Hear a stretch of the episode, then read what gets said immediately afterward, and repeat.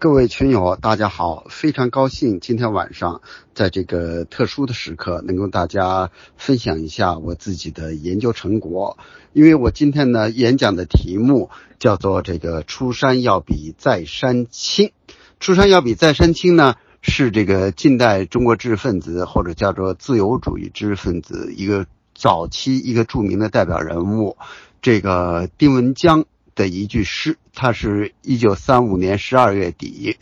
他在湖南考察，呃写的这首诗，其写的一首诗，其中呢最后一句叫“出山要比在山轻”，恐怕也是他对他自己人生的一种写照。完了之后呢，他就煤气中毒了啊，大概是三六年的这个元月吧，他就去世了。我觉得用这个呢。也是对这批自由主义知识分子的一句写照，因为我是从八十年代末到九十年代初啊，我开始研究这个中国现代自由主义知识分子吧，或者研究知识分子，当然最主要的是研究现代自由主义知识分子。所以呢，我在一九九一年的时候呢，我就在这个读书杂志啊，就发表了一篇文章啊，一九九一年。读书杂志发表一篇文章，题目就叫做《出山要比在山轻》，漫画丁文江。这我们首先呢来讲有关这个知识分子的这个定义。有关知识的知识分子的定义呢，从理论上讲有各种各样的说法，各有各的道理，有很多种。啊，由于它这个定义太多，也使人那个无从适从。因为我是学历史的嘛，以我的这个职业习惯呢，我更愿意从这个起源的角度来理解知识分子，而不是从概念的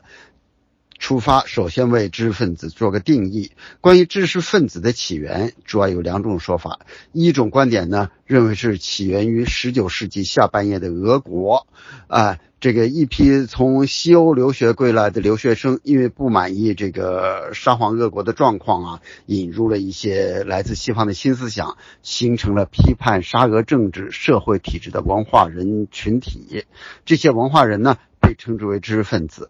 另外一种说法呢，说是一八九八年，就是著名的这个法国作家左拉给总统写了一封信，这抗议信，题目就叫我抗议。啊，这题目叫做“我控诉”，啊，为受迫害的这个犹太军官德雷夫斯上尉申冤。啊，这封信发表时呢，被称为“知识分子宣言”，以大批主张为德雷夫斯平反呀，啊，经常这个批评时政啊、批评政治啊的文化人，包括有这个律师啊、作家呀、工程师啊、医生啊，都在这里面签名。呃，作家比较多一些。啊，这种这些这个。文化人嘛，又被称为知识分子，所以从来源上说呢，是有这么两种这这个来源啊，这这种这两种说法关于知识分子的说法。呃，无论是最先出现的俄国或是法国啊，共同之处呢，这些知识分子呢，都是一群受过相当教育、对现状持批评态度和反抗精神的人，渐渐的形成了社会中的。一个独立的某种阶层，呃，又有自己的专业，个人有个人的专业，但是呢，又对这个社会有关怀。所以呢，从历史含义来看呢，知识分子呢是指那种不仅有专业知识，而且更有独立精神、强烈社会关怀和批判精神的文化人或知识人。我这次演讲呢，谈知识分子、自由主义知识分子，就是从这个定义。来出发的，呃，这个知识分子呢，其中我们知道是对于中国来说呢，是近代的产物。中国有传统的士，啊，士和现代中国产生的现代知识分子呢，是有某种前程度的这个连接的，有一定的联系性，但更有一些根本的不同。比如士，所谓的士就是读了那些儒家经典吧，啊。但是呢，他们的专业好像就是没有自己的专业，这些事往往要通过科举考试啊，成为体制内的一个部分。呃，知识分子都有自己的某种现代知识分子都有自己的某种这个专业啊，都有这自己的一种这个专业性啊，在坚持专业，同时又关心这个社会。因为从前呢，中国的士是不讲究所谓的。专业的就有一种话，实际上对专业知识分子是一种持批评态度，或者说对专业化倾向是持批评态度，叫做君子不器，君子不器。而现代知识分子恰恰都是有自己的一个专业知识、自己的专业背景，所以呢，这是中国现代知识分子和传统的是很重要的不同的之处。呃，中国现代知识分子呢，其中。重要的一个发展的，如果从发展的源流看呢，就是从近代鸦片战争以来，一些新的观念，一些新的观念传入了中国。其中呢，比较重要的是这个戊戌维新。戊戌维新之后，以这个梁启超啊、严复为代表的，把一些现代的一些政治。经济学的知识传进来，其中特别重要的谈到体制改革，谈到人的个性的解放，谈到个人的权利，谈到个人的权利，并且呢，他们接受了契约论国家观啊，接受了这个契约论国家观。尤其严复是留学英国的，他更注重这个公欲和私欲的区分。他说，中国传统的最大的一个问题是公和私，公欲和私欲没有区分。我们知道，这个他们是从观念上开始介绍了这些新的观念，但是梁启超啊，他本人还带有传统士的特点。你说他的专业是什么？他并没有一个自己独特的一个专业，但他确实就是说是中国近代最具有百科全书般的，或者说最伟大的、起作用最大的一个启蒙思想家。许多新观念都是他介绍进来的，同时呢，他几乎就是。职业政治家，职业政治家啊，从戊戌维新以后，几乎就是职业政治家了。大家他的经历呀，他参加维新，后来参加这个立宪，这个都是大家都很熟悉啊。他的可以说呢，他的一生的大半的时间都是在从政。但是他的晚年呢，却对政治啊感到失望啊，到清华办了这个国学研究院啊。他的经历呢，这方面的经历呢，可以再简单说一下。比如说，一九一二年十月啊，他在这个流亡海外，他这个回到了国内，对已经实行共和的这个现实呢啊，他以极大的热情投身到政党政治。在袁世凯的支持下呢，他组织了进步党，与国民党对峙啊，因为他是。特别真诚的相信中国应该走政党政治这条路。那么政党政治，他觉得中国应该像美国那样有两个大党，两个大党互相对立，所以他组织了进步党啊。先后呢，在袁世凯的这个统治时期呢，他出任了这个司法总长、币制局总裁这个职务。参政院成立后呢，又被任命为参政员。在民初政坛上呢，他可以说是非常活跃，是个。依然是个炙手可热的人物，可以，所以他觉得呢自己可以一展平生抱负，但是实权呢，其实一直在袁世凯的手中，他自己不过是个台面人物。后来呢，尤其是袁世凯称帝，梁启超是反袁的重要人物，大家都知道，他写过一篇重要的文章，意在所谓国体问题，并且策划了和这个蔡锷啊。蔡锷到这个反袁呀，怎么逃跑啊？反袁，那么反对袁世凯的斗争胜利之后呢，政治其实更加混乱啊，军阀间彼此这个征战不断。在这般混乱之中呢，他又支持以段祺瑞为首的北洋军阀，他呢又曾经出任这个段祺瑞段内阁的财政总长啊，他又以为靠着段祺瑞的实力能实现自己的这个。政党政治和用现代的理财方法呢，建设国家的理想。他那时候跟袁世凯他就说过这想法：靠你的力量，靠我的一些观念，我们能把中国建设好。这时候呢，他又觉得靠段祺瑞的实力和自己的一些政治观点和经济观的方法，能把这个现代的理财啊，建设一个现代的国家。但是只几个月的时间。他的理想就完全破灭，他也发现这个国会呢是被段祺瑞玩弄啊，财政大权呢实际上财政总长他自己，但并没有权利，所以呢他也觉得是形同虚设，他也失望，在这个十一月的时候呢啊，他就辞去了这个财政总长，这一就是这个职务。最后呢，这时候辞去总长之职，他就决定了，我还是要。转入学界吧，就到清华从事国学研究院。当然，时间不久，他自己去世了。这一段本想利用袁世凯和段祺瑞这类大独裁者和军阀来实现自己救国理想，结果反而被他们利用于股掌之中呢，也使他这个感到非常的痛苦。他痛定思痛，反省他说：“别人怎么评价我，我不管。”他这个呢，他说呢，但是我进来呢，却发现了我自己的一种罪恶。罪恶的来源在哪里呢？就是我从前始终脱不掉贤人政治的旧观念，想靠着一种旧势力来改良这个国家。所以我和那些不该共事或不不愿共事的人，我自己不愿意和那些人共事，但是出于改造国家。啊，我还是跟他们共了几回事。虽然我自信我没有做过坏事，但多少总不免被人利用我的坏事。他说我良心上呢非常痛苦啊，觉得简直是我间接的罪恶。这是这个梁启超的肺腑之言，也是呢中国。近现代，或者实际上在我的演讲中呢，近代和现代是意思意思，我都是取英文的这个 modern，就是现代意思啊。因为在梁启超之后呢，你看中国现代自由主义分子也不断的这在重复这个历史的悲剧呢。我们知道，我刚才讲过，我的题目就叫做。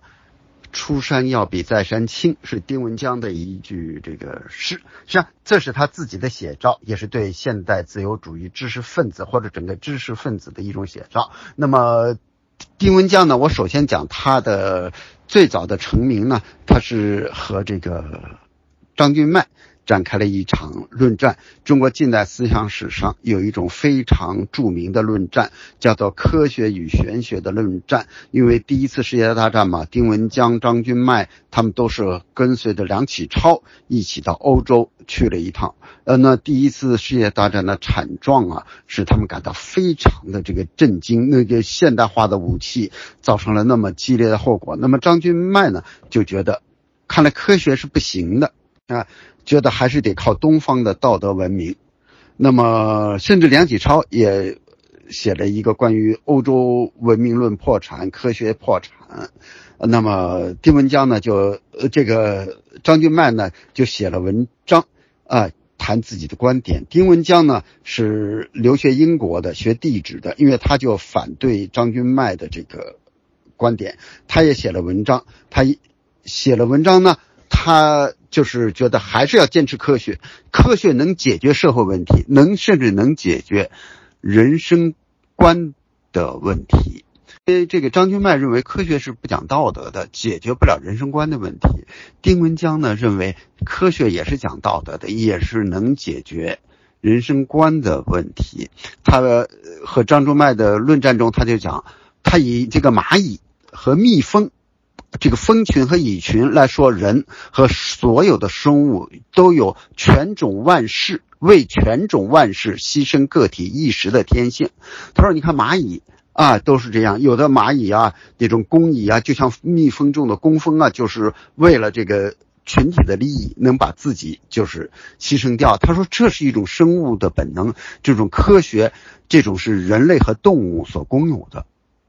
啊，所以呢，他认为人类的道德与动物动物的道德是相同的，这样呢，就把道德的缘起归于天泽，也就是重新建立一种自然科学和人之间的社会道德之间的关系。在这次论战中呢，这是胡适，这是五四运动之后嘛，啊，胡适也是很有名的了。胡适也写了一篇文章，写了几篇文章来谈自己的观点。胡适也写出来了建立科学的人生观。他的中心思想呢，是用自然科学的知识破除这个超自然的主宰或造物者的观念。他提出要根据生物学和这个心理学的知识，叫人知道人不过是只是动物的一种，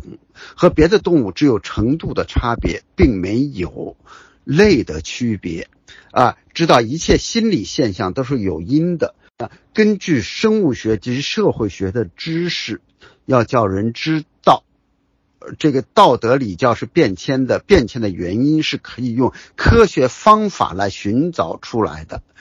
这就叫做人知道个人。胡适也说，个人就是小我，小我是要死灭的，而人类大我是不死的、不朽的，叫人知道为全种万世而生活的宗教，就是最高的宗教，就是人要为了自己这个种类的最大的、最长远、最多的人的利益而牺牲，这就是一种最高的宗教。这是从生物性的角度来说明人的道德本质，想在这个道德和自然之间搭桥。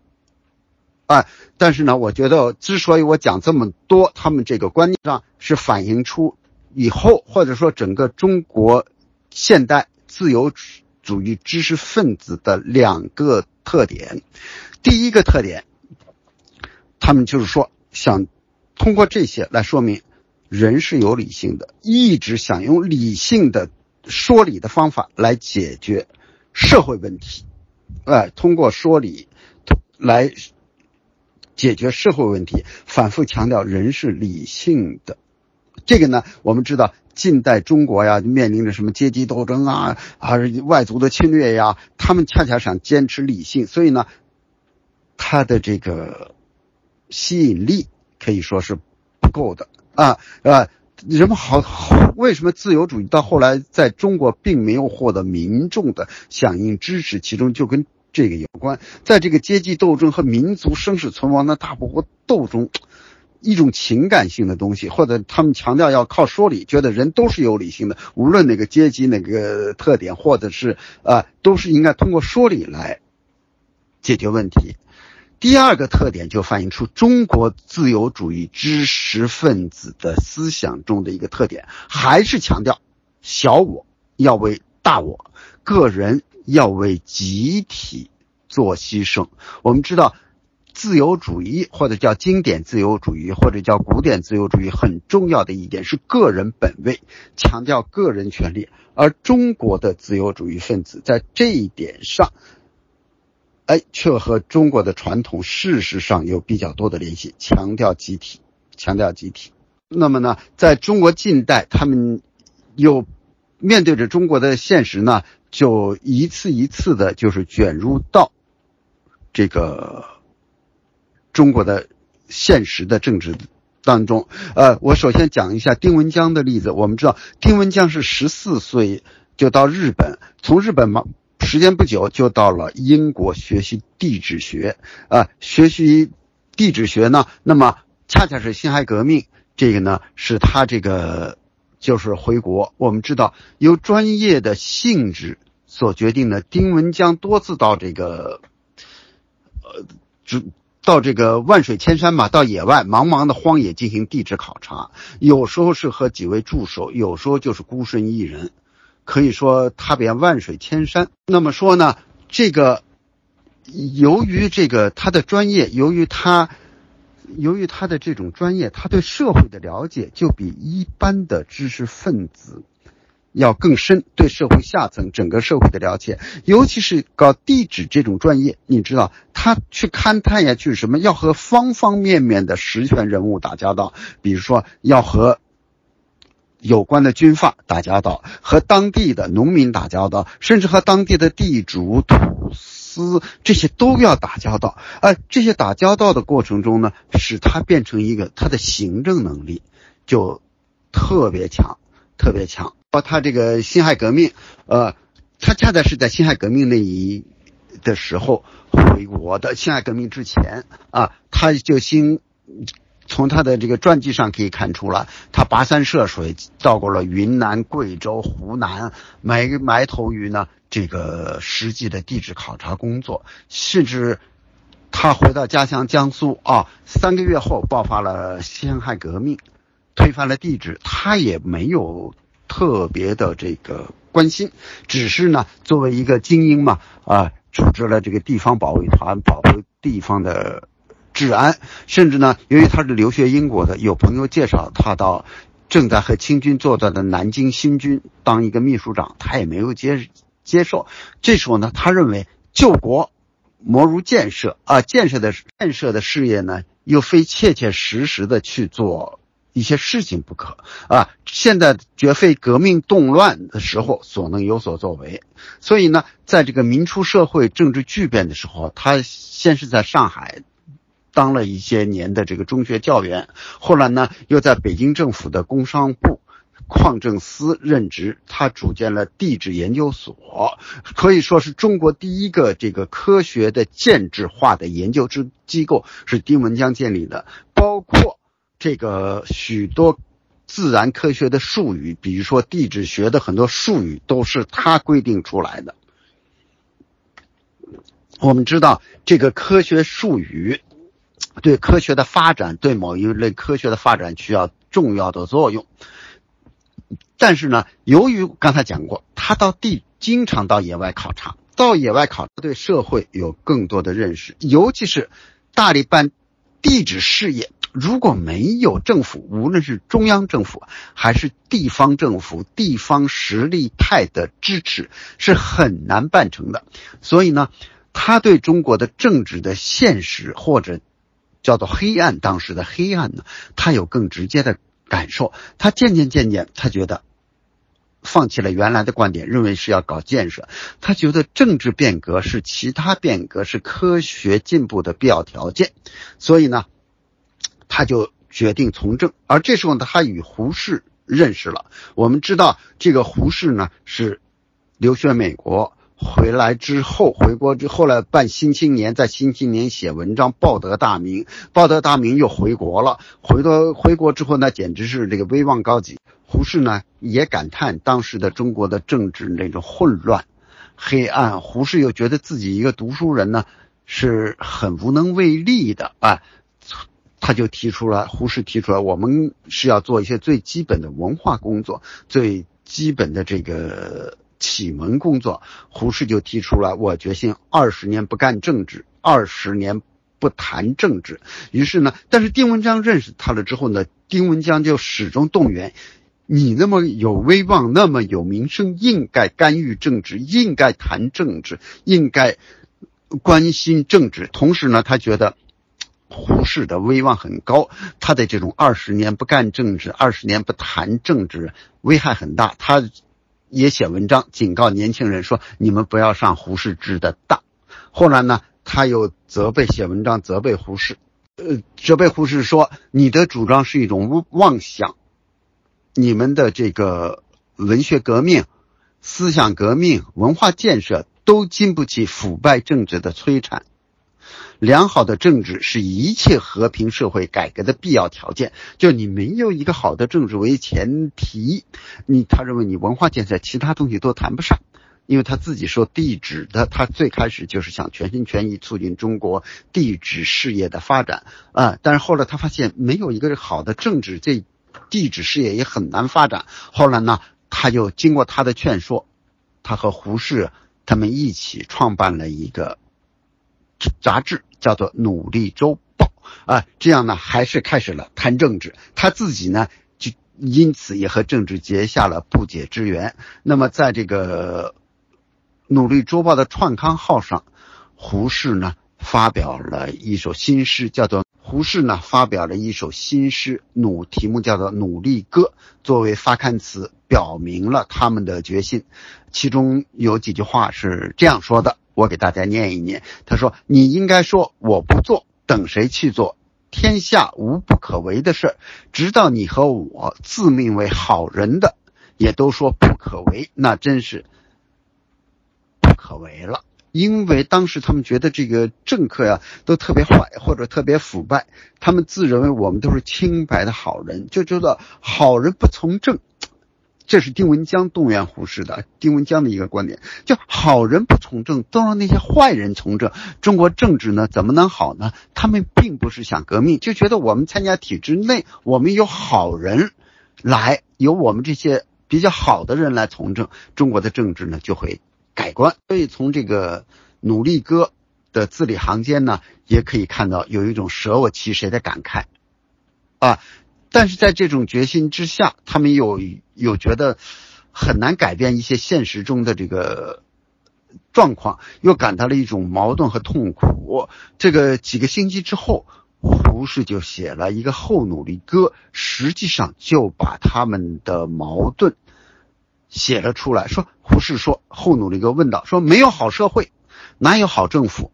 但是没有好政府，哪有好社会？他说教育不良，嗯，怎么会有好政治？但是政治不良，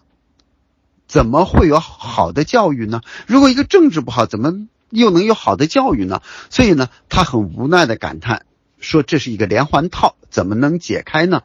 这是丁文江啊，在这个也写了篇文章。丁文江写的这篇文章呢，也是他虚拟了一个外国朋友对一个留学生的忠告，他也表示了同样的痛苦。只要你真正从政，他们马上感得到这种痛苦啊，就是这个留学生 看到政治的腐败，知道政治一天不清明，一天没有好人可做的官，从而呢弃政从商，失望以实业来救国。但是呢，丁文江也是虚拟了一个外国朋友，尖锐的问道：“你出来做买卖？”政治就会清明吗？教育和实业不发达，政治就不会清明。但是政治如果不清明，教育和实业会发达吗？最后，丁文江也借这位外国朋友之口说出了自己的抱负。我觉得，留学生是中国知识最完全的人，也是享社会最大权利的人。所以呢，我一面庆祝你买卖成功啊，一面希望你不要忘了政治，也就是这个外国朋友啊，对这个做实业的人留学生说，你们留学生是中国知识最完全的人，也是社会上最大权力的人。我一面庆祝你买卖成功，一面希望你不要忘了政治。对于政治的变化呢，他们因为。胡适是留学美国的，这个丁文江是留学英国的。他们呢，确实从英美的经验主义出发，希望是点滴的改革或是改善，而不赞同暴力革命。哎，所以呢，他们自然更接近统治者，希望在合法的框架内逐步实现政治进步。啊，努力周报。的这些人，呃，这些同仁上，包括当时的共产党人李李大钊，也是跟他们当时是一起的啊。李大钊就是已经接受了共产主义，建立了参加了共产党的建设，但是呢，他们和这个胡适啊，在五四时期建立起来私人的友谊还在，还有一定的思想共同的基础啊。他们呢，就是幻想，就是以丁文江、胡适为首的这些。自由主义知识分子幻想，觉得只要我们把军阀说动了，使军阀从善，由好人组成的内阁呀，组成政府，便可以使政治清明啊，呃，就可以使政治清明。于是呢，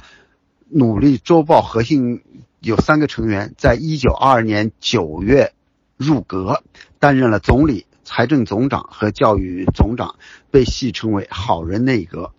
然而呢，无情的现实就很快的粉碎了他们的一厢情愿。好人内阁被军阀玩弄于股掌之中，仅存在两个月就被迫解散。所以在一九二三年的十月呢，啊，过了将近一年之后，这个《努力周报》也就停刊了。啊，这个《努力周报》停刊，就是跟他们觉得自己的努力有什么意义呢？好像对中国政治、中国现实也没有起到多大的改变作用，所以胡胡适呢，在这个写了篇文章啊，就是说这个闭刊的时候、停刊的时候说，我们谈政治的人到了这种地步，也真是指了闭了啊，也就是很无可奈何。好人内阁的解散和努力周报的失败。对胡适啊、丁文江啊这些自由主义分子啊、自由主义知识分子呢，是一个沉重的打击。所以，从一九二三年到一九二八年这个期间，胡适呢又重新专注于学术研究和各种文化活动，觉得既然我们改变不了政治，那么干脆我还是回到学术和文化活动中。但是呢，丁文江他依旧保持着。干政的这种热情，就是他一直保持的干干政的这个热情啊。他幻想改造军阀。我前面讲过，这个因为他是搞地质的嘛，经常到野外跑，和各种军阀他都打过交道。他对各路军阀的籍贯、年龄、出身、天资高低啊、教育程度、生活习惯彼此关系、部队数量和训练水平、武器配备各种情况，他都了解了如指掌，使当时呢，像胡适他们和其他人都大为吃惊。他的一些军事分析文章后来就汇编成一本书，叫做《民国军事禁忌》，近代的禁忌记事的记。他根据他的了解，他觉得这些军阀都是非常聪明的人。他说，要不是非常聪明的人，他们怎么可能都是绝大多数都是启蒙，都是这个。这个起步于这个草莽之间，都没读过什么书啊，没有受过什么教育，但能够主宰一方，都是聪明的了得的人。他跟这些人很多是打过交道的，打交道的过程中，他就觉得这些人确实聪。但是呢，他认为这些人呢，可惜因为没有受过现代教育，而不能造福于社会。这个，所以他总是在。进行各种各样的这个活动吧，活动军阀，在活动军阀中谈自己的各种想法，帮谁呀建立起一个什么来啊？建立怎么？最后是这个一九二零年五月，他说说说服了这个东南的军阀孙传芳。孙传芳呢，很欣赏他的这个才能，很欣赏他的才能，就把他。任命他的一个职务，叫做新设立一个机构，叫做淞沪淞沪商部督办公署的总办。这样呢，给丁文江一个平生抱负、一展平生抱负啊，和这发换行政才能的机会。那他确实很有雄心勃勃，他立即开始实施雄心勃勃的大上海计划。其中呢，有两点呢，确实值得到现在都应该提出来的啊。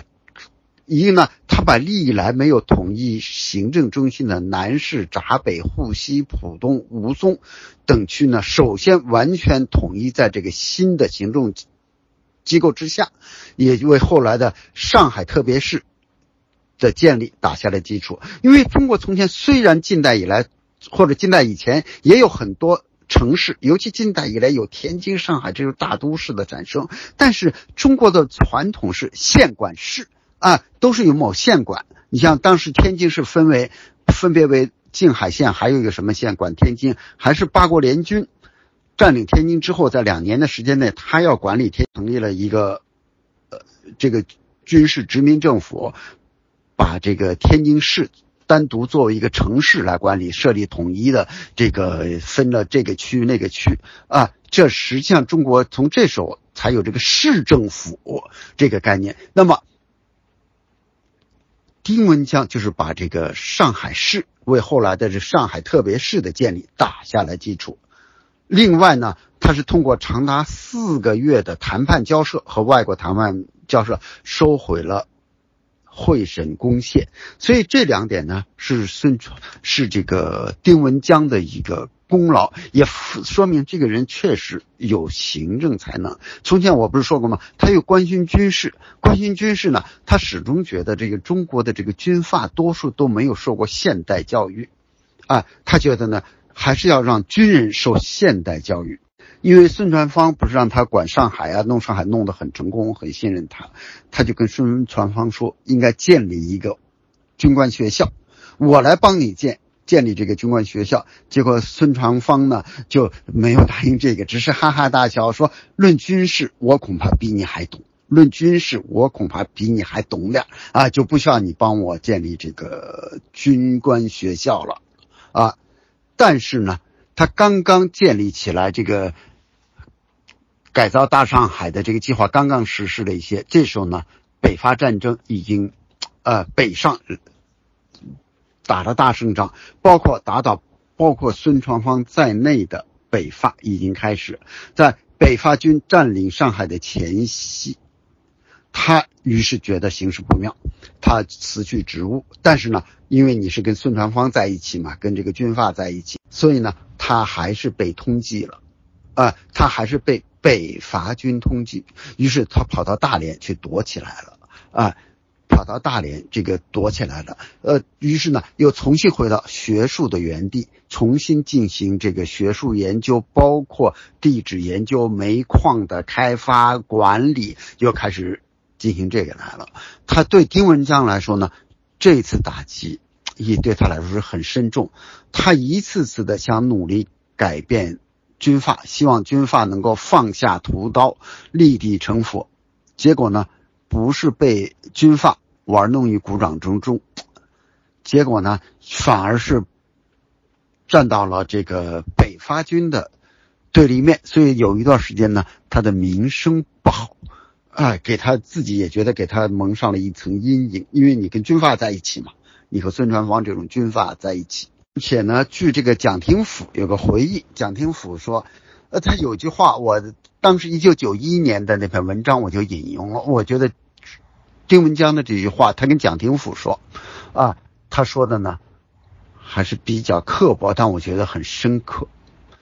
他说丁文江后来多次开玩笑，也是自己讽刺的说，他说我们这些人是治世之能臣，乱世之饭桶。如果是治世，就是天下太平。我们管理国家，我们一个个都是很有作为的，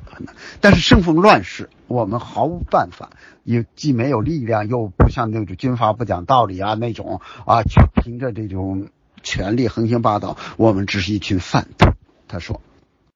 他另外呢还有一句话，他说的呢是很到位，我我觉得他说中国的问题。要想解决，非得书生和流氓配合起来不可。这句话说的很尖刻了，确实也透露一种深深的无奈和失望。啊，这时候呢，他还是转而呢，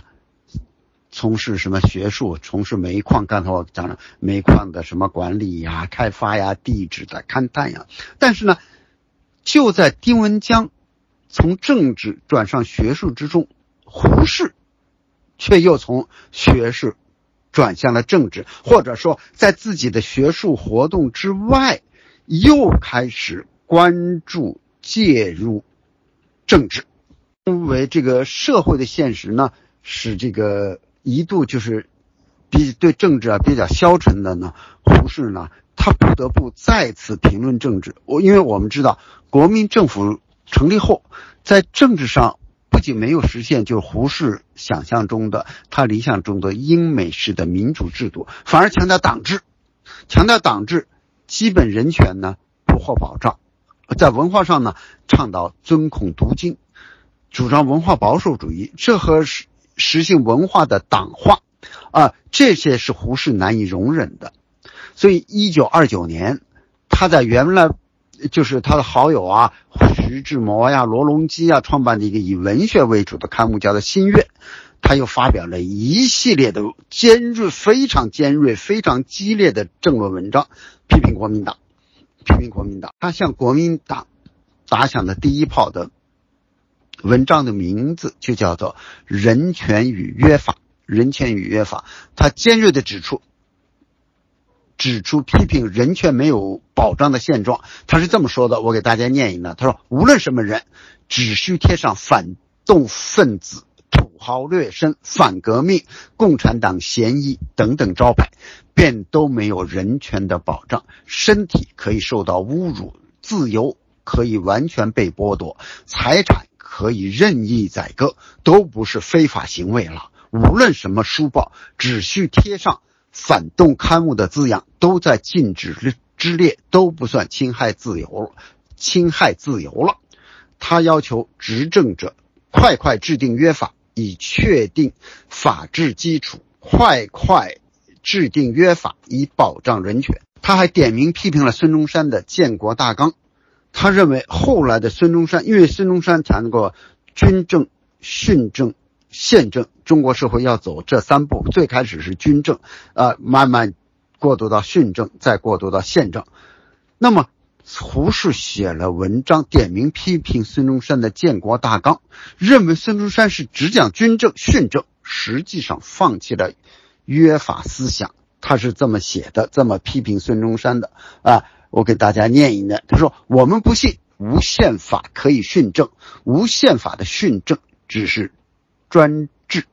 他并且从进一步呢，还从哲哲学层次上批评孙中山的知易呃行易之难之难行易之难的学说。他反复强调，孙提出行易就是行动很容易，真正要知道一些事情是很困难的。他说，他要孙中山提出这个的观点，这个哲学观点的真正的意义是要众人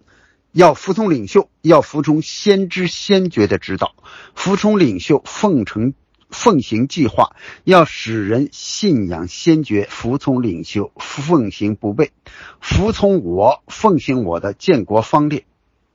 作为当年新文化运动的领袖之一，他对国民党的保守的党化的文化政策呀，他更为愤怒。他是这样写的：他说，上帝可以否认，而孙中山不许批评。他说：“上帝可以否认，而孙中山不许批评；礼拜可以不做，而总理遗嘱不可不读；纪念周不可不做，因为当时国民党要求每周要有一个总理纪念周，唱歌呀、背总理语录、总理遗言呀，什么像孙中山纪念叫做纪念周，就每周一要进行这个啊。呃，不像我，当然我们文革中发展到天天。”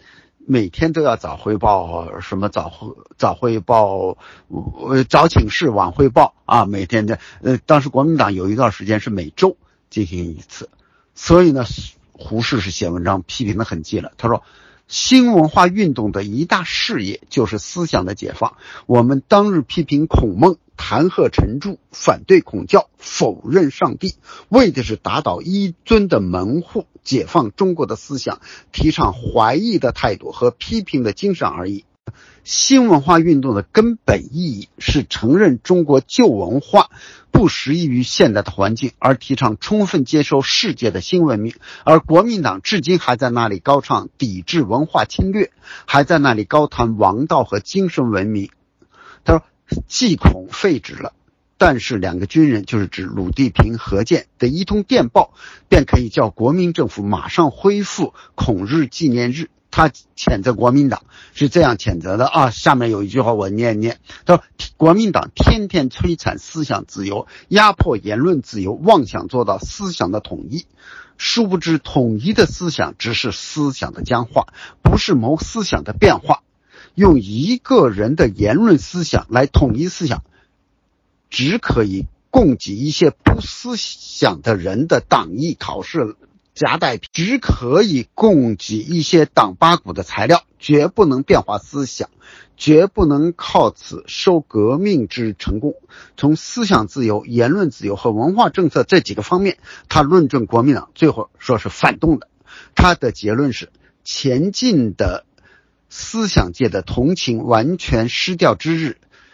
便是国民党油干油干灯草尽之时。如果国民党不改革，那么他说我的骨头烧成灰，将来总有人会给国民党加上一个反动的谥号的。那么和国民党一同，和和和胡适一同向国民党猛烈开火的，还有罗隆基、梁实秋。那么我们知道，他们这么激烈的言论是当时呢国民党呢是无法接受的。对此呢，国民党的反应呢也是只可以供给一些党八股的材料，绝不能变化思想，绝不能靠此收革命之成功。从思想自由、言论自由和文化政策这几个方面，他论证国民党最后说是反动的。他的结论是前进的。思想界的同情完全失掉之日，便是国民党油干油干灯草尽之时。如果国民党不改革，那么他说我的骨头烧成灰，将来总有人会给国民党加上一个反动的谥号的。那么和国民党一同，呵呵和胡适一同向国民党猛烈开火的，还有罗隆基、梁实秋。那么我们知道，他们这么激烈的言论是当时呢国民党呢是无法接受的。对此呢，国民党的反应呢也是，此呢国民党的反应非常强烈。国民党上海特别市党部执行委员会做出了决议，呈请中央执委会什么令教育部将胡适撤职惩办。不久，教育部下达了对胡适的警告令，同时呢，国民党组织力量严厉批判胡适，查抄了新月书店，啊，禁止了新月杂志的发行、出版、发行。在强大的这种压力下，他们没有渠道再发声。胡适等自由主义知识分子对政治再次失声了，啊，又没有办法发声了。哦，我们讲了这个丁文江，讲了胡适，还有一个。中国自由主义知识分子还有一个重要的代表人物，就是傅斯年。我们知道，傅斯年是新潮的这个创办者啊，也是呢五四时期作为北大这个游行的北大的这个总指挥。无论是否情愿，傅斯年呢，也就是和政治结下了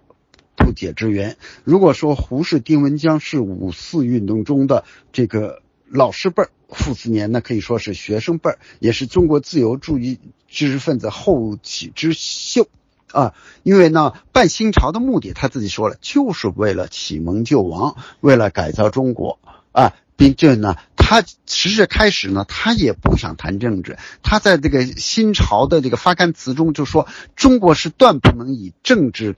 改政治的。而他发刊词中，他说：“中国是断不能以政治改政治的。而对于政治关心，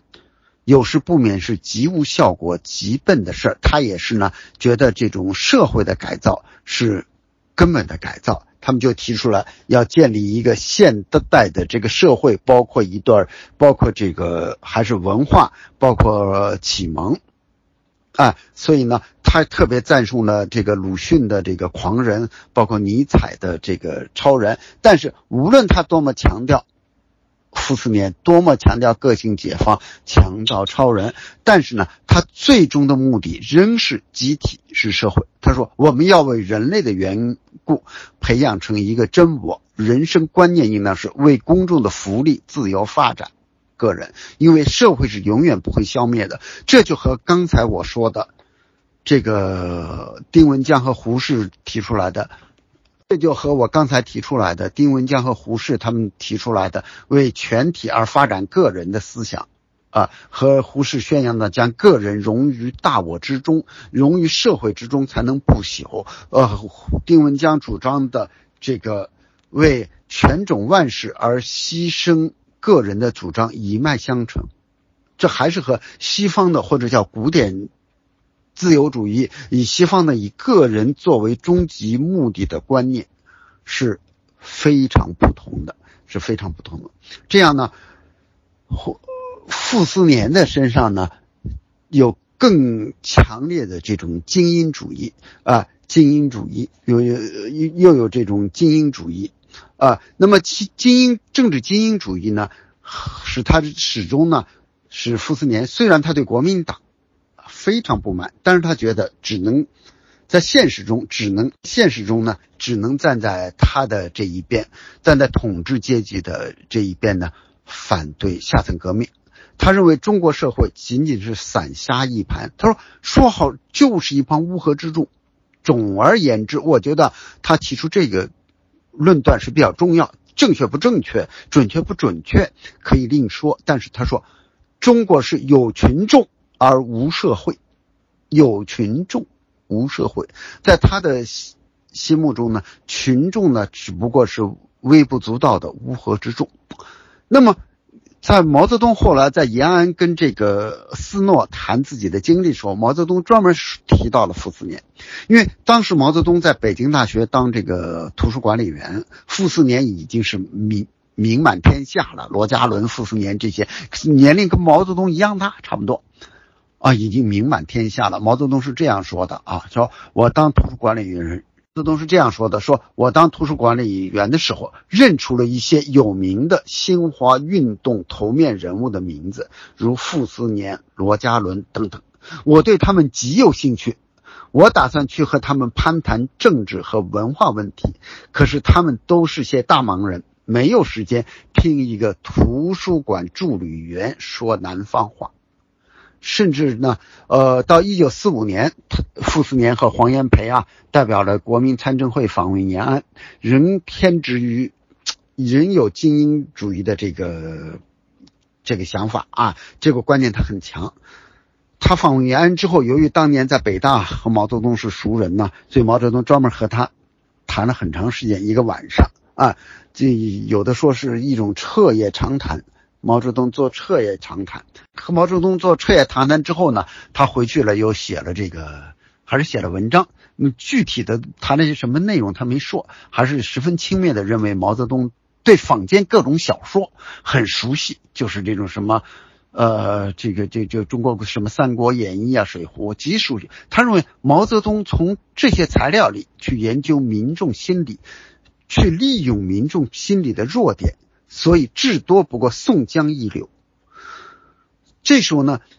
我们都知道这个傅斯年是非常震怒于国民党的腐败无能啊，写了很多文章抨击国民党腐败。但是呢，他认为呢，共产党缺乏建国的专门人才，所以他又认为呢，我们靠共产党建国是办不到的。所以呢，中国今天中国的最大难题是国民党。自身弄得没有办法，国民党完全不行，但是呢，也没有其是呢，又没有其他任何政治力量可以取而代之。啊，共产党没有建国的人才，啊，所以呢，他激烈批评国民党，但是呢，始终又站在国民党一边。但是更重要的一点，他的思想中，我觉得反映了整个中国自由主义知识分子的一个特点。啊，他作为。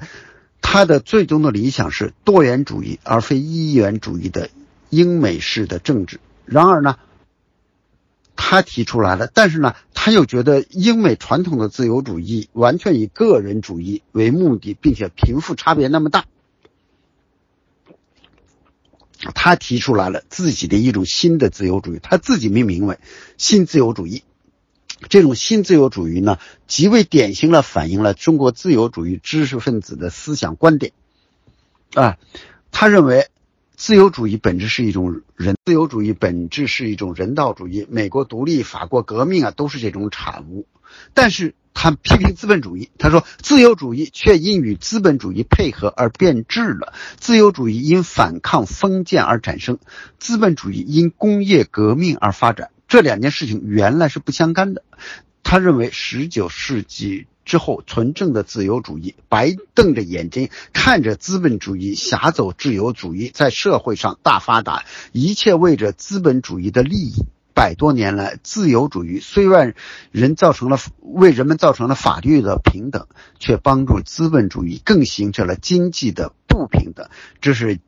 极可恨的，没有经济的平等，其他的平等都是假的，自由也不是真的，所以忽略经济方面的自由主义者，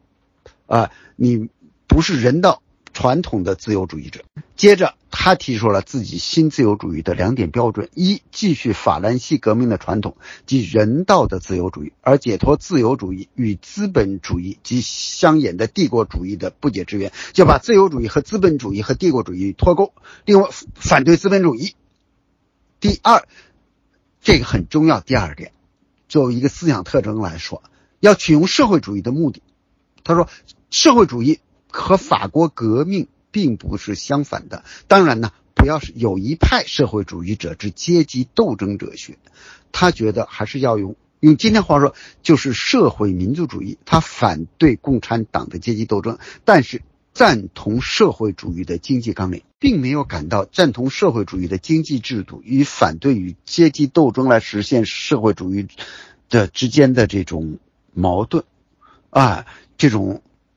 矛盾，所以他说了一句话，我觉得非常也是非常重要。他是这么说的，我念一下。他说：“我平生的理想国是社会主义与自由主义并发达的国土。有社会主义而无自由，我住不下去；有自由而无社会主义，我也不要住，我也不要住。这样呢，他对贫富差别的反感，这是他的洞见。但实际上，自由主义恰恰是资本。”主义、个人本位、产权私有、利益多元化的一种精神上的反应，二者是无法分开的。啊，自由主义的核心实质就是宣扬在平等条件下的自由竞争，而且而傅斯年呢，极力想把自由主义和资本主义分开。他极力想把自由主义与资本主义分开这一个事实呢，从另外一个侧面反映了中国知识分子对经济平等的向往，对资本主义贫富悬殊的反感。啊，虽然傅斯年本人始终仇视主张阶级斗争的共产党，但是他对这种人道的自由主义、经济平等的社会主义的结合的理想。也还是能，我们把后面的事情说到前面啊，说明为什么在面临着要在国共两党之间做最后抉择时，包括主张第三条道路在内的许多深受英美价值观念影响的知识分子，最终还是选择了共产党。然而呢，中国或者是全世界也很难找到傅斯年的理想社会主义与自由主义并发达的理想国，啊。国民党当时的统治无能，使他写了一篇文章，很痛苦的感叹。文章是这样写的：我们这些专心同情于国民党及其前身二十多年的人最伤心。今日曾有哑子吃黄连的苦处，就是我们一直支持国民党，那国民党这么腐败，我们要真像哑巴吃黄连，有苦说不出。我们知道，在抗战时间，他就任了傅斯年，就任了国民参政会参政员，公开多次公开批评孔祥熙，啊，甚至提出来要和孔祥熙对簿公堂，得罪了很多权贵啊。他后来又在写一个黄金的这个政策，呃，中叫做黄祸，批评宋子文、孔祥熙的经济政策，啊，并且又提出了他们在外国银行大量私人存款的问题，啊，他提出要打仗。这是他的原文，我念一下：要打仗必须侵犯既得利益，要实行民生主义必须侵犯既得利益。啊，后来呢？一九四七年，宋子文实行开放黄金外汇市场的新政策，啊，这就影响极大，后来导致了通货膨胀啊，一些人大发横财啊，官员。傅斯年写了这个样子的宋子文非走不可，表示了极大的愤慨。啊，这篇文章写的很激烈啊，写的很激烈，逐条分析了宋子文的这个政策，是他认为是劫贫济富，啊，他认为呢，这个一个政权的垮台，往往是从自己内部的崩溃开始。因为真正要稳定国民党这个政权，稳定民国政权的呢，必须向既得几个最大的。既得利益进攻的，他自己提出来。我们知道，后来蒋经国的打呃这个上海打虎失败，实际上也是不可能的。他说，他后来他这篇文章里，他明确的写道，呃，这句话挺有意思的。共产党最喜欢孔宋当国，因为可以迅速的一切完了，啊，一切完了。这个傅斯年呢，不仅震怒于国民党的腐败，还对他。践踏法律啊，非常的愤怒。当一九三二年陈独秀被国民党逮捕的时候呢，傅斯年立即发表了《陈独秀案》一文，呼吁当局尊重法律，释放陈独秀。他说，陈独秀现在已经不是共产党员了，啊，已经不是共产党员了。他这个在新文化运动中的贡献最大。并且他说呢，国民党觉悟在今日一切反动势力大膨胀中，杀这个中国革命史上光焰万丈的大彗星之理。同时呢，他还把陈独秀的被捕与李大钊的被害做了一种暗喻。他认为李大钊死在帝国主义与张作霖合作的手中，死在国民党亲共之前。他虽是李大钊，虽然是为共产党而死，但也是为国民党的事业而死的。因为我们知道国共合作是李大钊起了重要作用，是被害，不是救刑。这在当时也是需要勇气的。我们知道，这个强烈的民族主义也是中国现代自由主义知识分子的一个特点。那么在傅斯年身上也表现得很明显。为什么要举傅斯年为例呢？因为傅斯年是因为我刚才讲到丁文江是做自然科学的，那么是。傅斯年是史学家，史学家他谈到什么叫史学？他说就是上天上穷碧罗，上穷碧罗下黄泉，动手动脚找东西。史料就是史料学，历史不是为了政治服务的，不是为现实服务的，不是为了这个主义那个主义，不是为了推翻这个支持这个服务的，就是一种纯学术。但是，他的矛盾之处就在于这里。所以，九一八事变之后，他立即写了《东北史纲》这本书，论证东北历来属于中国，并且呢，其中的重要部分让有人译成中文，送当时国联有个调查团嘛。啊，他还呢，这就是说，在这个方面，你可以说他违反了他自己说的这个这个历史研究，就是不是为了什么现实这个主义那个主义服务的。但是面临着中国被侵略，他还是写文章来论证了，啊，来论证了，并且呢，尤其是一九三二年八月，他的一篇文章在《日寇与热河平津》这篇文章中，他提出了持久战的思想，认为。他原文啊，中国虽不能打胜日本，却可以长久支持，支持越久，对我们越有利。中国之中国人之力量，在三四万万农民的潜力，而不在大城市的统治者及领袖。所以呢，他这个提比较早的提出了论持久战，谈了这个农民的，啊，这个作用。你像傅斯年，我们再回想起来，他办这个新朝也是谈五四的时候办新朝，也是谈起来不要关心政治，要关心文化啊，和胡适他们的经历啊，这个呢都有一定的这个命运啊，很相似。这是中国这个自由主义的这个困境呀，他们必然困于这个一方面，他们厌恶政治，深深的厌恶政治。有自己的专业，但中国政治的现实黑暗呢，又是他们觉得我们不能不管政治的黑暗，觉得他们我们要远离政治，政治的黑暗，大家又觉得他们我们要介入政治，产啊使政治清白，这样呢，这也是他们陷入了一种两进退两难的这种困境。啊，这个傅斯年呢，他给胡适的信中也看看到这一点。他说：“我不满足于政治社会，又看不出好多路线来，所以呢，又想做学问，又不能忘记社会政治，关心人民，关心民生。我就在这两个门里面，学术和政治间这两个门之间跑来跑去，甚至于咆哮。无论我走学术也走不太远。”又回到又出来关心政治，在政治中我也卷入不太多，又觉得还是要回入，还是要回到学术。他说我在这，我在哪个里面领域里面也都进去也都不久，走也不远，所以我一事无成也啊。所以呢，当一九四六年蒋介石邀请他出任国府委员的时候呢，他婉辞不就。啊，他婉辞不就。一九四六年，啊，他一直说，我严格说来，我不适合从政，我是个书生，太直。他说，从政不是我的所能。他说，如果我在政府里面，对政府没有任何用处；如果在社会上，就不在政府里面，也可能还有一点之用。他说，我抗战时候，我当参政员，那是我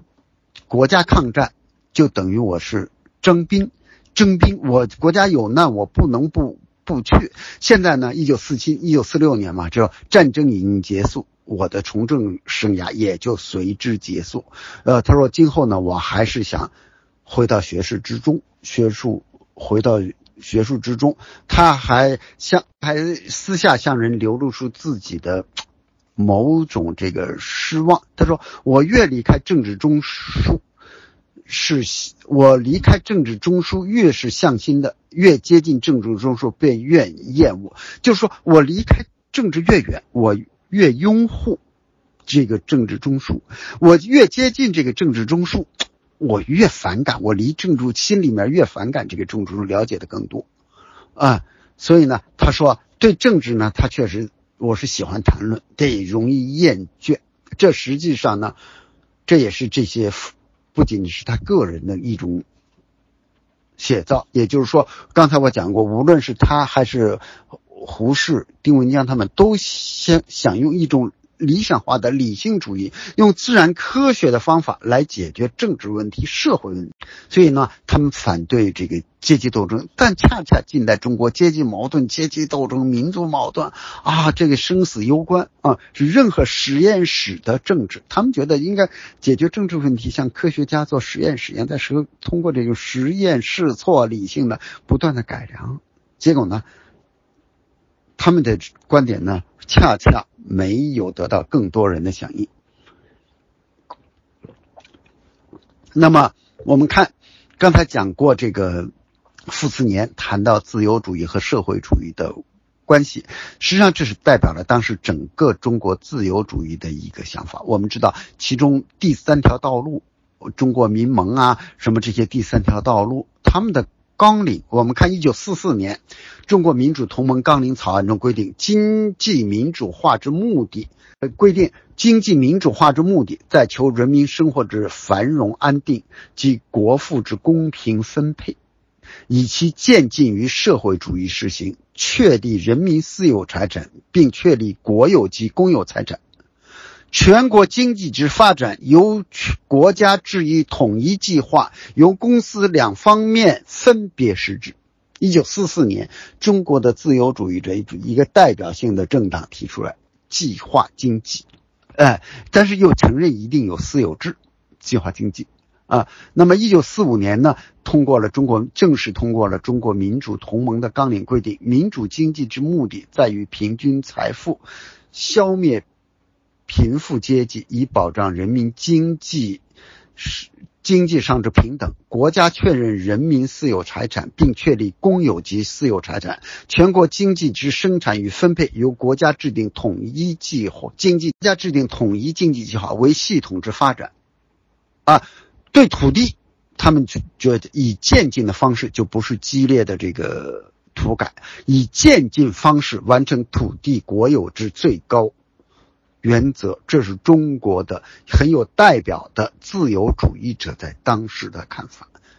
所以在一九四五年通过的什么民主同盟、中国民主同盟临时全国代表大会的政治报告，恰恰详细分析了英美和苏联的政治经济制度的利弊得失后。他们明确说道：“拿苏联的经济民主来充实英美的政治民主，拿各种民主生活的最优良的传统及其可能的发展来创造一种中国式的民主，这就是中国目前最需要的一种民主制度。这些都可以说，这些都说明，至少在经济层面，苏联式的社会主义计划经济模式。”啊，还是在中国的自由主义知识分子之中已经获得相当普遍的认同。认同，最对以后其中许多人接受马克思主义、接受共产党的领导打下了一个思想基础。简单的概括他们的纲领就是他们自己概括的啊，我觉得很准确。英美政治，俄苏经济，啊，英美政治，俄苏经济，那么。除了这一点经济平等以外呢，那么刚才也讲过，事实上刚才我提到了几句，就是说中国的自由主义者，同时在中国这个社会面临着民族危亡的时刻，又又可以说是民族主义者。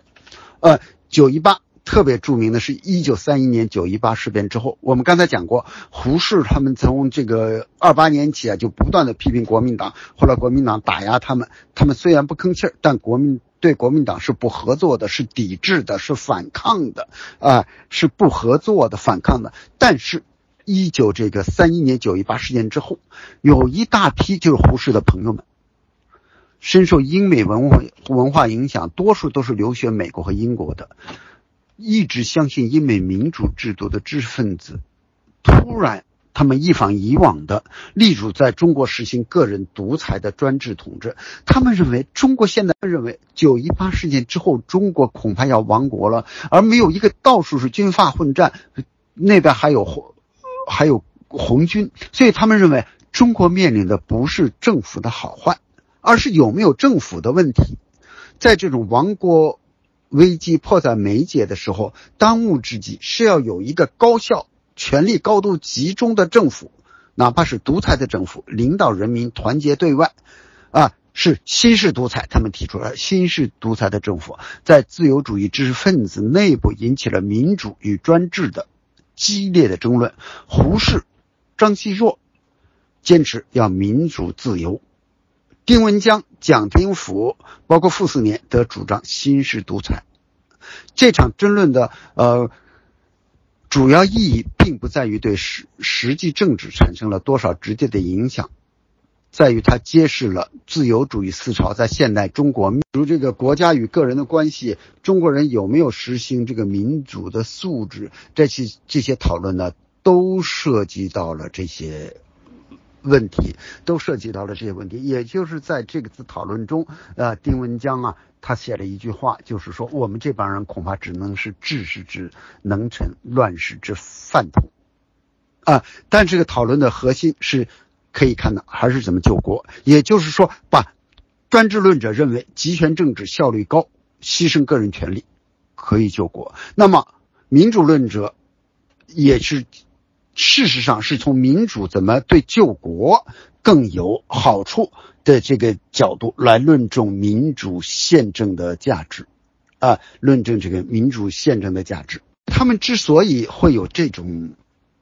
争论，甚至主张民主自由宪政的人，也没有太强调个人权利、个人价值是不容侵犯的，就在于当时的这种。形势啊，这种面临着亡国的这种形势，所以丁文江他写的文章啊，我念一下。他说：“如果我们能够自由选择，我们是愿意选择做英美的工人，或是苏俄的知识阶级。”他说：“那我当然宁愿当在英美当个工人，我不愿意在苏俄当个知识分子、当工程师。”他说：“但是我们是愿意做巴黎的白俄，或是苏俄的地主技。”地质技师，他说：“我毫不迟疑的答道，我愿意当苏俄的地质技师，就当个地质工程师，在斯大林的统治下，好比说我是个苏联人、俄国人，我愿意在斯大林的统，愿意在斯大林的统治下当一个地质科学家，我不愿意到像那些贵族白俄到巴黎那样，啊，包括在上海也有一些白俄。”他说在。他说，在今天的中国，新式独裁如果能够发生，也许我们还可以保存我们的独立；要不然，我们只能自杀，或者说日本帝国的顺民了。他说：“我宁可在独裁政治之下做一个技师，就是工程师，宁愿在独裁政治之下做一个工程师，不愿意自杀，或者是当日本人的顺民。”这样，他事实上把一些中国面临的困境，包括个人自由知识分子面临的困境啊，他用这种形式表现出来。在这时候，支持民主、自由、个人权利的人是很少的。胡适呢，在一篇纪念五四运动的文章也感到这一点，他说：“这年头是五四运动最不时髦的运动，一最不时髦的年头，因为。”五四运动的意义是思想解放，思想解放使得个人解放，个人解放产生的政治哲学是所谓的个人主义的政治哲学。啊，也就是说，在中国面临着这种选择的时候呢，啊，面临着亡国灭种的时候，那么支持新式独裁论的占了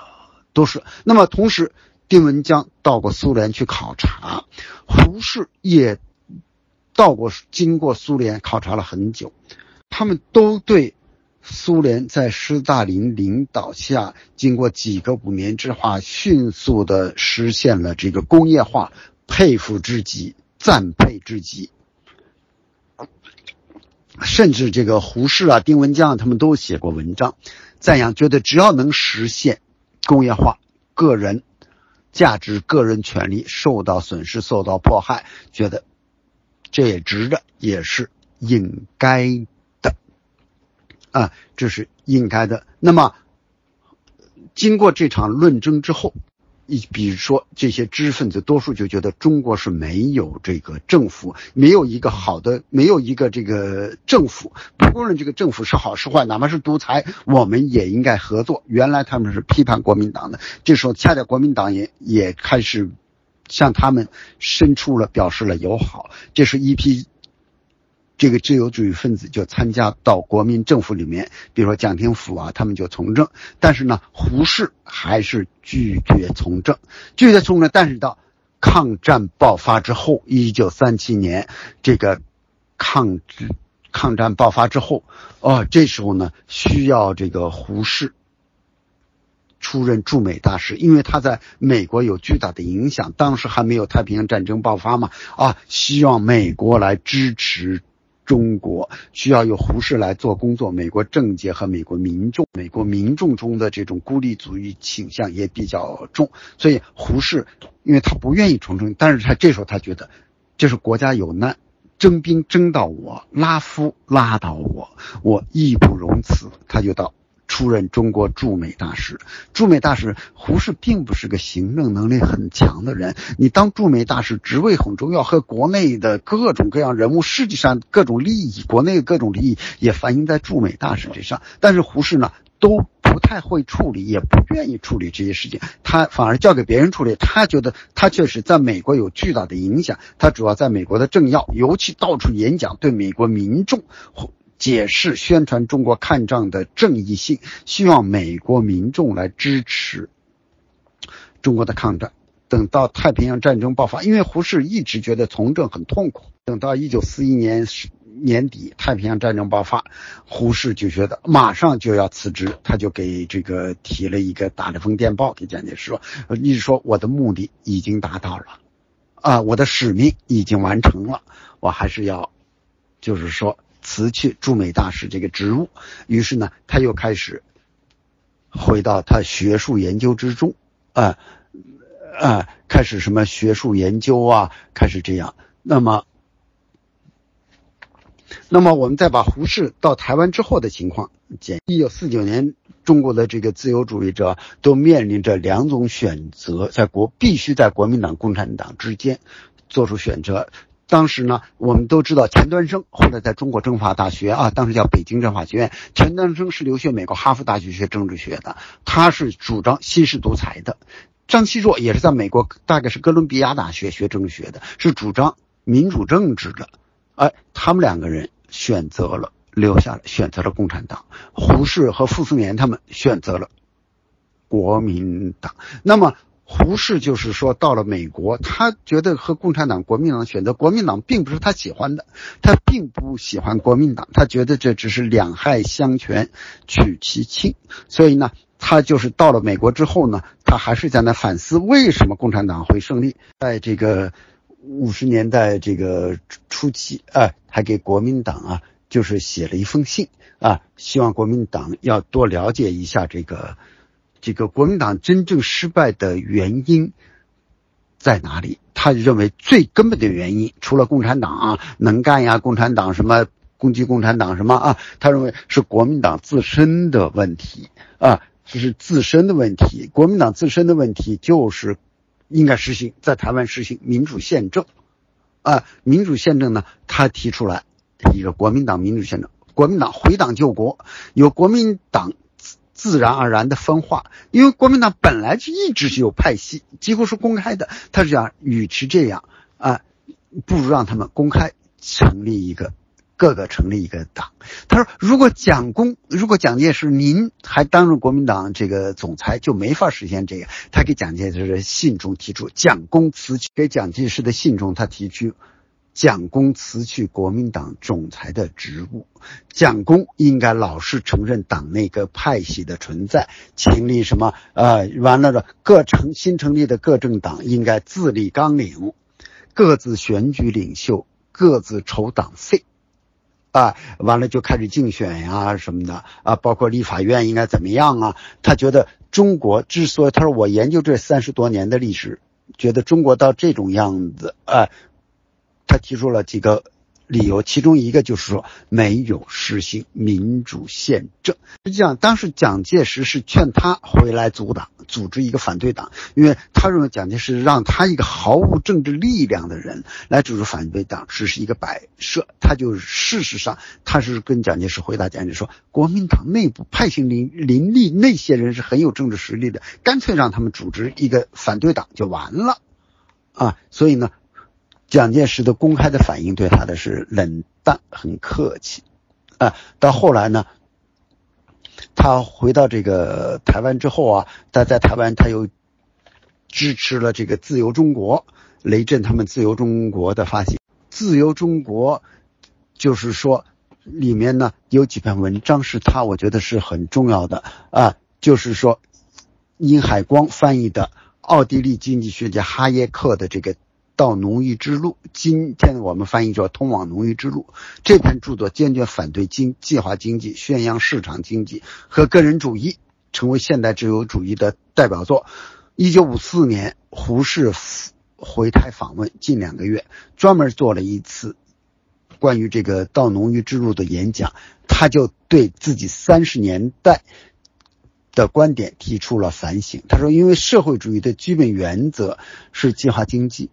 啊，是计划经济。他自己在一九二六年的时候呢，曾经写过一些文章，包括二六年到苏联访问呢，直接写了几篇文章，啊，认为高度的赞扬了苏联，赞扬了计划经济。啊，他说现在我才知道，我们是这个，我当时的是错误的。”当时他这个文章是这么写的啊，认为当时的苏联，他当时一九二零年他写的，认为这个苏联人在做一个空前的伟大的政治新实验，他们有理想、有计划、有绝对的信心，只只此三项，以主使我们愧死、羞愧死。他说：“我们这个醉死、醉生梦死的民族，怎么配批评苏联？”啊，当时呢，倒是一个诗人，在一九二六年啊，诗人徐志摩就不表赞同，认为你要没有想过这个苏联的这种实验在学理上有没有充分的根据，事实上有没有，事实上有没有实现的可能啊？这个胡适呢，就在当时啊又反驳了这个徐志摩啊，在三十年后的这次演讲，在台湾的一九五四年在台湾的演讲中，他对此表示。公开的忏悔，说这不仅仅是我个人，当时许多知识分子都犯有同样的错误，因为他紧接着就把锋锋芒指向了台湾当局，指向了国民党，因为国民党一直标榜节制资本，反对资本主义，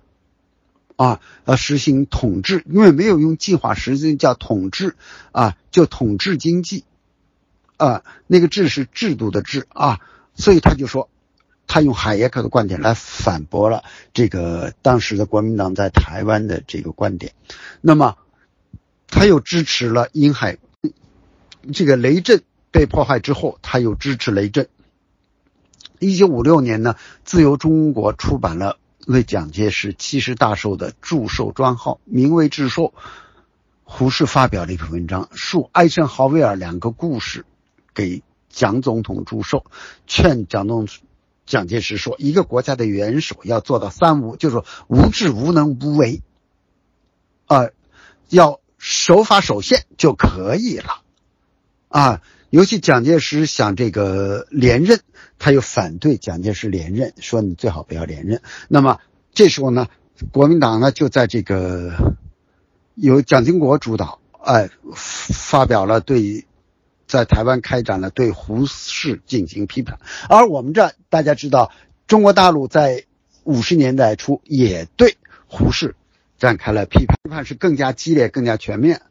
啊，就是说像胡适这种人，几乎在两边不讨好，两边不讨好，这也是中国现代自由主义的一种困境。好，时间不多了，我再讲一下闻一多他的转变。啊，我我们知道，一提起闻一多，大家都知道闻一多拍案而起，这是我们这一代人从小就熟悉的故事，深深的定格在我们的脑海中。事实上，闻一多留学美国啊，和留学美国前后，留学美国之前到回来很长一段时间，他是坚决反对共产党的，他是国家主义者，坚决反对共产党的。当这个。三六年的西安事变之后，他和朱自清、冯友兰、张奚若、吴有训、陈代孙、萧公权被推举为起草电报与被推举为起草电报与宣言的七人委员会，反对张学良扣押蒋介石，反对西安事变，啊，谴责张学良，因为闻一多的后来的，就是说在讲《诗经》啊，讲什么，在课堂上从来不讲政治，讲形式啊。这时候他已经忍不住了，他在课堂上怒气冲冲地说：“真是胡闹！国家的元首也可以你武装劫持一个带兵的军人，这可以是称兵叛乱，这成何国家？这国家绝对不容你们破坏，领袖绝不使你们妄加伤害。”直到四十年代初，闻一多还和大多数知识分子一样，对国民政府虽有种种不满，但基本立场还是国民党一边的。闻一多的变化是从一九四三年春开始的啊，因为蒋介石的一本书《中国之命运》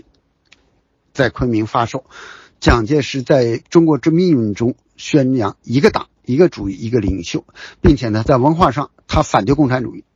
自由主义他也坚决反对，认为共产主义和自由主义都是文化侵略最大的危机和民族精神最大的隐患，这是闻一多所接受不了的。他说：“中国之命运一书的出版，我念一下啊。他说：“中国之命运一书的出版，在我一个人是一个很重要的关键，我简直被那里面的义和团精神吓了一跳。”我们的英明领袖原来是这个想法吗？五四给我的印象太深，中国之命运公开向五四挑战，我是无论如何受不了的。于是呢，恰恰共产共产党的又开始做一些这个地下工作，开始做知识分子的工作，啊，给他读一些左倾的诗，这个书籍啊，这个当时呢，南方局做统战工作的华岗。啊，是知识分子出身，新华日报总编，一副知学者派头，到云南大学当教授，立即赢得了闻一多的信任和敬佩。在华岗的介绍下，包括他的闻一多的学生吴晗已经接受了共产主义，那么给闻一多做种种工作，是共闻一多接受了，转变成为一个。左派或者是共产主义者嘛，啊，他曾经想入共产党，后来那边劝他说：“你最好别入，你在党外能更好为党做工作。”他为了从一个坚决反对共产党的人，到最后为共产党而牺牲，而牺牲。当然了，闻一多转向这个共产党人的这个过程中，三个人我刚才讲了，事实上起了重要作用。一个是共产党的统南方局的统做统战工作的华岗。一个是罗隆基，是闻一多的同学，包括在美国他们同学。罗隆基在新月的时候批评我讲过，罗隆基在新月和胡适一起批评国民党侵犯人权的时候，闻一多还非常反对罗隆基。但是呢，罗隆基对他走向共产主义、接受左派吧，罗隆基也给他做了很多帮助，起了很重要的作用。那吴晗的作用更大，就不说了。那么华岗。老共产党员，后来在一九五五年被打成反党集团的主要成员，被逼入狱，也一直没有放出来。一九七二年在监狱中死了，病死监。华岗是一九八零年才会平反。罗隆基大家也知道，一九五七年被会划为大右派，一九六五年在孤寂中病逝，后来到。其实粉碎四人帮之后，给右派平反，有几个没有平反的，罗隆基就是其中之一。那么吴晗大家就更知道了啊，发动文革，啊，就是以吴晗对吴晗的批判来开始了。再多说一一两句话就结束了啊，因为另外就是刚才我们讲过。这个民族主义在中国始终是自由主义者很重视的，或者说在很大程度上，首先是个民族主义者。另外，我们看到，在国家面临战争状态下，原来实行民主宪政的国家都会实行战时状态法、紧急状态法一类特殊时期的法案，冻结、暂停原来的民主宪政体制，剥夺民主宪政体制赋予公民的种种权利，政府高度集权，以赢得战争，度过非难时期。原本没有实行民主宪政的国家，更不会在此时进行民主宪政改革。相反，暂时国家需要成为反对压制民主宪政要求的最正当、最严、最有说服力的理由。然而，中国恰恰是在抗日战争时期，在国家面临生死存亡的关头，发生了声势浩大的民主宪政运动。有两次，一第一次是一九三九年九月一日开始的啊，一直到一九四零年，到一九四一年便逐渐沉寂下去，就是提出来要实行民主宪政。完了，一九四三年啊，又开始强调，就知识分子第三党共产党强调要民主宪政。到一九四五年，就是说。这个国民党六大召开，一九四六年的时候，第二次民主宪政运动便归于是。就是说，你看他们简单说一句，在这时候提出民主宪政，恰恰理由就是说，只有民主宪政才能救中国，才能救中国，也就是把民主宪政保卫个人的权利。作为一种工具价值，也就是说，民主宪政本来它的价值具有价值意义的是它要保护个人的权利，但是在中国很大程度上是觉得民主宪政能够救国，那么民主宪政就只有一种最主要的是一种工具理性的意义。如果说民主宪政是为了救国，那么另外一种主义。一种制度也能救国，甚至更快、更好的救国。那么我们可以放弃这个，啊，这就是民主宪政在中国面临的困境。这个困境表示呢，中国传播这种新思想，恰恰是在民族危亡的时候才开始的。比如说甲午战争、日俄战争起到重要的作用。啊，甲午战争，中国被日本为什么被日本打败？因为日本有军种立宪。那么日俄战争为什么那么？大的俄国能被日一个小小的日本亚洲的日本打成这样，因为日本立宪，俄国是沙皇君主专制。这一下，尤其是日俄战争之后，中国相信民主立，相信这个宪政的人，主张立宪的人空前的大。绝大多数人，当里面有些人是看到了他保护个人产权啊、个人权利的价值，但相当多数的人支持他，是觉得这是能够救国。这就是困境。如果不是为了救国，这种思想在中国很难传播。这种思想在中国很难传播，很难获得很多人的支持。然而，由于恰恰是为了救国，使这种思想得到了广广泛的传播。那么，如果其他一种观念制度可以救国，那么我们可以放弃这个。在在一定程度上，这也是中国近代自由主义的。悲剧。另外呢，刚才反复，事实上，在每个个人的时候，我也讲了。另外就是讲他们的出世与入世，就是说一直在学术与政治之间徘徊。像从前的士，他没有这个困扰，士就是职业政治。那么现代知识分子有自己的学术，胡适在这个政治和学术之间左右徘徊啊，有。左右徘徊，甚至劝一些学生：你们不要关心国家啊，你们就搞好你们的学问。要像那个歌德那样，拿破仑侵略德国的时候，歌德干脆我去研究生物学，有什么呃找一种精神寄托。丁文江啊，也是在地质和这个之间，地质科学。地质事业和这个政治之间，那闻一多说的也很明确。闻一多从研究古文字啊，研究《诗经》啊，研究《楚辞》啊，研究研究，后来又参与政治，啊，参与政治。他给一个好友的信说了：“哎呀，天天搞政治，我觉得我都空了，我自己的知识我很可惜。”他说：“但是没有一个好政治也没办法。一旦中国实现好政治之后，我还是要。”把我的脚缩回来，还是要沉溺在学术之中。也就是说，这些知识分子或者说现代知识分子中一直在学术自己的学术和现实政治之间呢，有一种两难选择，这也是面临的困境之一。好，今天演讲到这，欢迎各位提问啊。刚才这个石斌网友啊，最后这个说的还是准确的，就是说这个这些知。这个知识分子，他们总是不会去创造一种新的政权，总是和既有的统治者合作。可以说，因为他们反对革命，可以说他们一个根本特点是反对革命，反对阶级斗争，希望点滴的进步改革。因为反对激烈的这个革命，那么在这个情况下，他只有和这个这个统治者合作吧。啊，他们不是一个革命者，我要推翻一个旧政权，建立一个新政权，他们不是的。这个周恩来对中国知识分子的改造的影响，因为他是周恩来是这个非常有这个人格魅力的，或者说他思想改造嘛。他经常以自己的例子为例，他的讲话中经常说：“我就是出生于剥削阶级啊，什么啊都要改造啊。”所以的知识分子的改造呢，他当然也是起了很重要的作用。但是呢，他在一九五六年，比如说这些，包括一九六几年的一些讲话中，他又是主张对知识分子相对相对宽松的，以采取相对宽松的一些政策。呃，我同意这个。这位网友啊，对这个傅斯年的评评价，因为傅斯年呢，他跟胡适还不一样，他的行政能力特别强，他的这个行政能力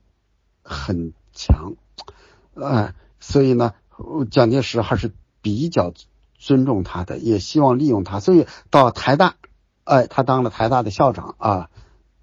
到了台湾之后，他当了台大的校长，呃，这个。台大现在还有一个中叫做附中嘛，哎，所以我觉得确实他就是说，用他自己的话说，我们有口说不出，我们坚决支持国民党，但他又对，就是说又支持他，又看到他成这样不成气候吧，他又觉得，然后我们这种人有口说不出，因为我觉得每个社会都会有知识分子，呃，都会有这个呃知识分子。呃，当然的，对知识分子的定义啊，不同的时代会有不同的。比如说，在从前，一个小学生或者读完小学的高小生就可以成为知识分子，到后来初中生、大学生。但是中国人谈知识分子，主要还是从学历这个角度来谈的。而在发达国家或者在西方，他们还是。主要是从这个是否有社会关怀这个角度来谈的。那刚才有一位网友谈到这个知识分子思想改造问题，实际上知识分子思想改造呢，就是说一九四九年它不是传统意义上或者曾经有过的，不仅仅是一种政权的更迭，它是一种新式政权，包括我们称之为全能主义，它要求政治、经济乃至人的思想都必须。改造，啊，就是说你必须从心里面认可我的主义，我的观点。你说我们谈强调传统的这种独裁或者专制主义，它往往就是说政治上你不能反对我，只要你不反对我，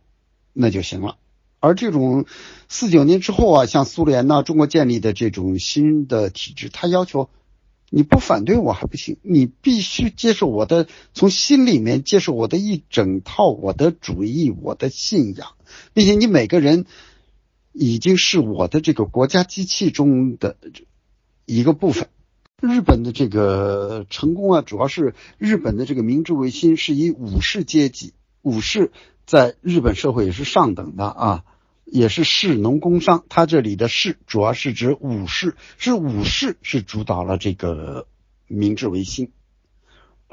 而中国呢，从近代的维新呀失败呀，就是说支持维新的社会精英不多。比如说日本的重要的启蒙思想家福泽谕吉，他也就是来自于武武士阶层嘛，他也是武士阶层。中国现代知识分子这个出世入世和传统的这个士还不一样，传统士他好像职责就是一个评论天下，而中国呢，恰恰是这个现代知识分子是有自己的专业，比如说胡适呢，他们做的只是想做一种评论者，呃，批评者。啊，有的是直接从政，你像丁文江有这个能力就直接从政。实际上，中国现在最大的一个就是说，现代知识分子最重要的一点是他有自己的专业知识。当下中国自由主义知识分子的理想生态，就还是是要接受，应觉得中国应该实现这个立宪呀，啊，这个或者叫做一线治国啊，强调民主自由、个人权利得到保证、法治。哎，产权得到保证，言论自由，监督政府，监督公权力，或者叫做啊，对公权力的监督有制度的保障。好，谢谢各位，非常高兴和各位度过了一个有意义的晚上。的当代知识分子和那批知识分子还有一个根本性的不同，因为在那个刚才我讲过，那个社会实际上知识分子从社会身份上来说是比较独立的。比较独立的，就是国民党想用党化，但是没有完全，根本没有来得及实现。呃，而现在呢，四九年之后呢，我刚才讲过，建立的这个新的政权不是一个一般意义上的政权更迭，它还是一次社会革命，包括思想革命，要求你思想认识到，所谓社会革命就是人都被组织化了。那么实际上我们现在填身份的时候，就是在填，特别在改革开放前或者在填身份的时候吧，基本就是干部。工人、农民，所谓的教授、大学老师、医生、工程师，通通算干部。改革开放之后，随着改革开放的深入，逐渐逐渐发生了一些变化，一些这个社会的结构开始松动，开始有社会了，于是出现了一些，比如说私立医院的医生，比如私立学校的老师。这些逐渐逐渐的开始产生了，但是现在在公立单位，哪怕是现在实行什么事业编不进行事业编，但是呢，基本上还是作为你填表的时候，还是作为干部，你是党的领导下的这个机器，这个上的一个属于干部的这个角色。说在那个年代，那些知识分子，我在这个大学可以到另外一个大学。啊，都不同的大学我都可以去，尤其公立大学不行，我到私立大学。在现在这种我们称之为全能主义政体下，是绝对不可许、绝对不可能的。那么改革开放呢，开始有所变化。曾经写过一篇文章，很早以前写过一篇文章，说这个改革开放最大的意义就是开始有社会了，有社会了。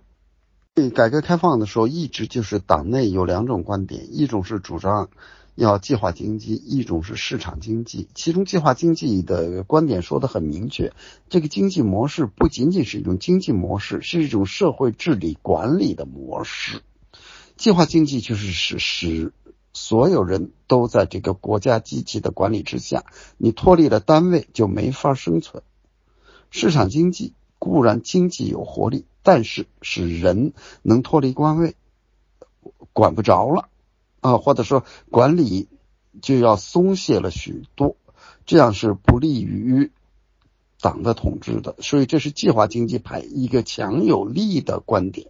嗯，中国自由主义知识分子能够特别的赞赏苏联的那种经济。呃，谈到社会主义，就像这个傅斯年谈到社会主义，我理想的是社会主义加上。英美的自由主义，事实上也说明，因为今天不是专门谈这个问题的，事实上也说明了这个中国传统的那个大同思想啊，对中国知识分子接受社会主义是有相当大的影响的。所以你看，梁启超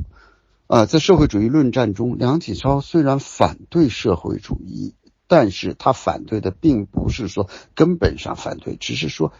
那个是个很好的主意，但是按照马克思说的，中国现在不适应，中国要资本主义发展一段时间之后才可以实行社会主义。他并不是从根本上反对社会主义。宋教仁可以说是在这个辛亥前后，从对清政府的态度上和梁启超尖锐对立。但是你看他写文章在当时也是主，也是。并不反对社会主义，但是认为社会主义是很好的，今后肯定会实现的。但是现在只是中国这个阶段还不适用啊，那么都是和中国的这个大同联系起来，所以中国传统这个大同思想对中国人接受社会主义起了很重要的作用，但是。社会主义的实践又是很多人觉醒，又产生了不同的认识，但是绝大多数人还是连这批自由主义者都接受了，其他人就更容易接受。刚才讲过，丁文江就是这样的一个参政者，但是还是总是失败。这个实际上，改革开放开始的时候。所谓的自由主义知知识分子或者具有启蒙思想的，在中国大陆也是文学，最先是文学，后来是哲学，往后的历史学，啊，实际上到现在这几年才逐渐转到以法学呀、经济学啊开始有比较大的影响，包括社会学。最开始的你想都是文学家、文学那些报告、文学小说，从伤痕文学开始，啊，一点一点的。民国时期有一个特点呢，就是说。他不管怎么样，孙中山说军政、训政、宪政，他的目标还是宪政。当时许多著名的法学家，你像张君迈啊、吴京雄、晏树堂，他们实际上是参与到宪法呀、实际政治的操作运作之中。张君迈对这个民国宪法的制定就起了很重要的作用。呃，俄罗斯很有意思，俄罗斯起启蒙作用的。啊，在沙皇的时代，那文学家几乎是无可阻挡的，就是文学起作用。但是在这个公开性前后，就是说啊，是历史学家起了很重要的作用，好揭露历史事实啊，真实的历史事实。咱们中国呢，开始的时候那个文学，包括朦胧诗，你像梁小斌那首诗，什么“祖国，我的钥匙丢了”。啊，包括北岛的什么回答，啊，那震撼人心的，包括带后音的人啊人，还有什么在社会的档案里，假如我是真的，啊，这包括很多戏剧，包括萨特的这个戏剧在学校上演，